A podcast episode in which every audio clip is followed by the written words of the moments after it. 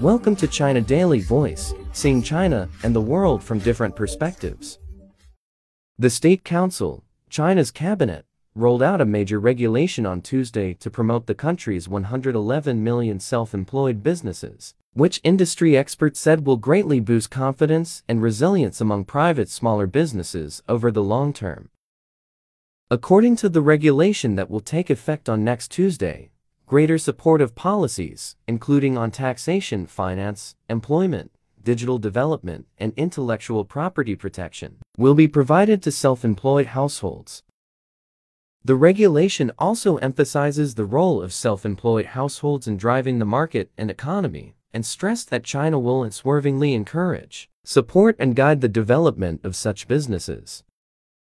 The new regulation has more detailed and targeted supportive policies, which is of significance in promoting the development of self-employed households, said Li Zhiqi, vice chairman of the Beijing Federation of Industry and Commerce.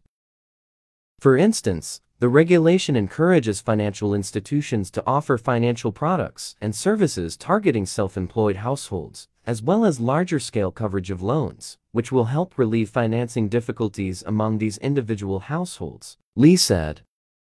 Such efforts will offer timely support, as self-employed households, which rely on their own means to survive and develop in niche markets, are relatively weak in resisting external risks, especially amid the COVID-19 pandemic, he added.